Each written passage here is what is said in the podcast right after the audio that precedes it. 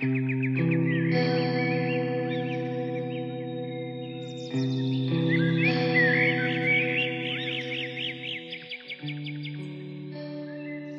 Snow Fort on Slatters Hill, Chapter 9. It was glorious excitement, those pell mell onslaughts and hand to hand struggles.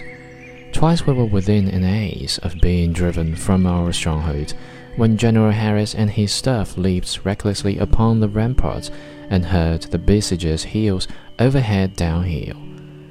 At sunset, the garrison of Fort Slatter was still unconquered and the Southenders in a solid phalanx marched off whistling Yankee Doodle, while we cheered and jeered them until they were out of hearing.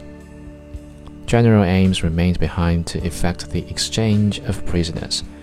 We held 13 of his men, and he 11 of ours.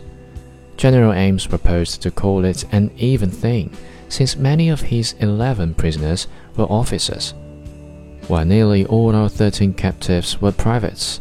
A dispute arising on this point, the two noble generals came to the fisticuffs, and in the fracas our brave commander got his remaining well eye badly damaged.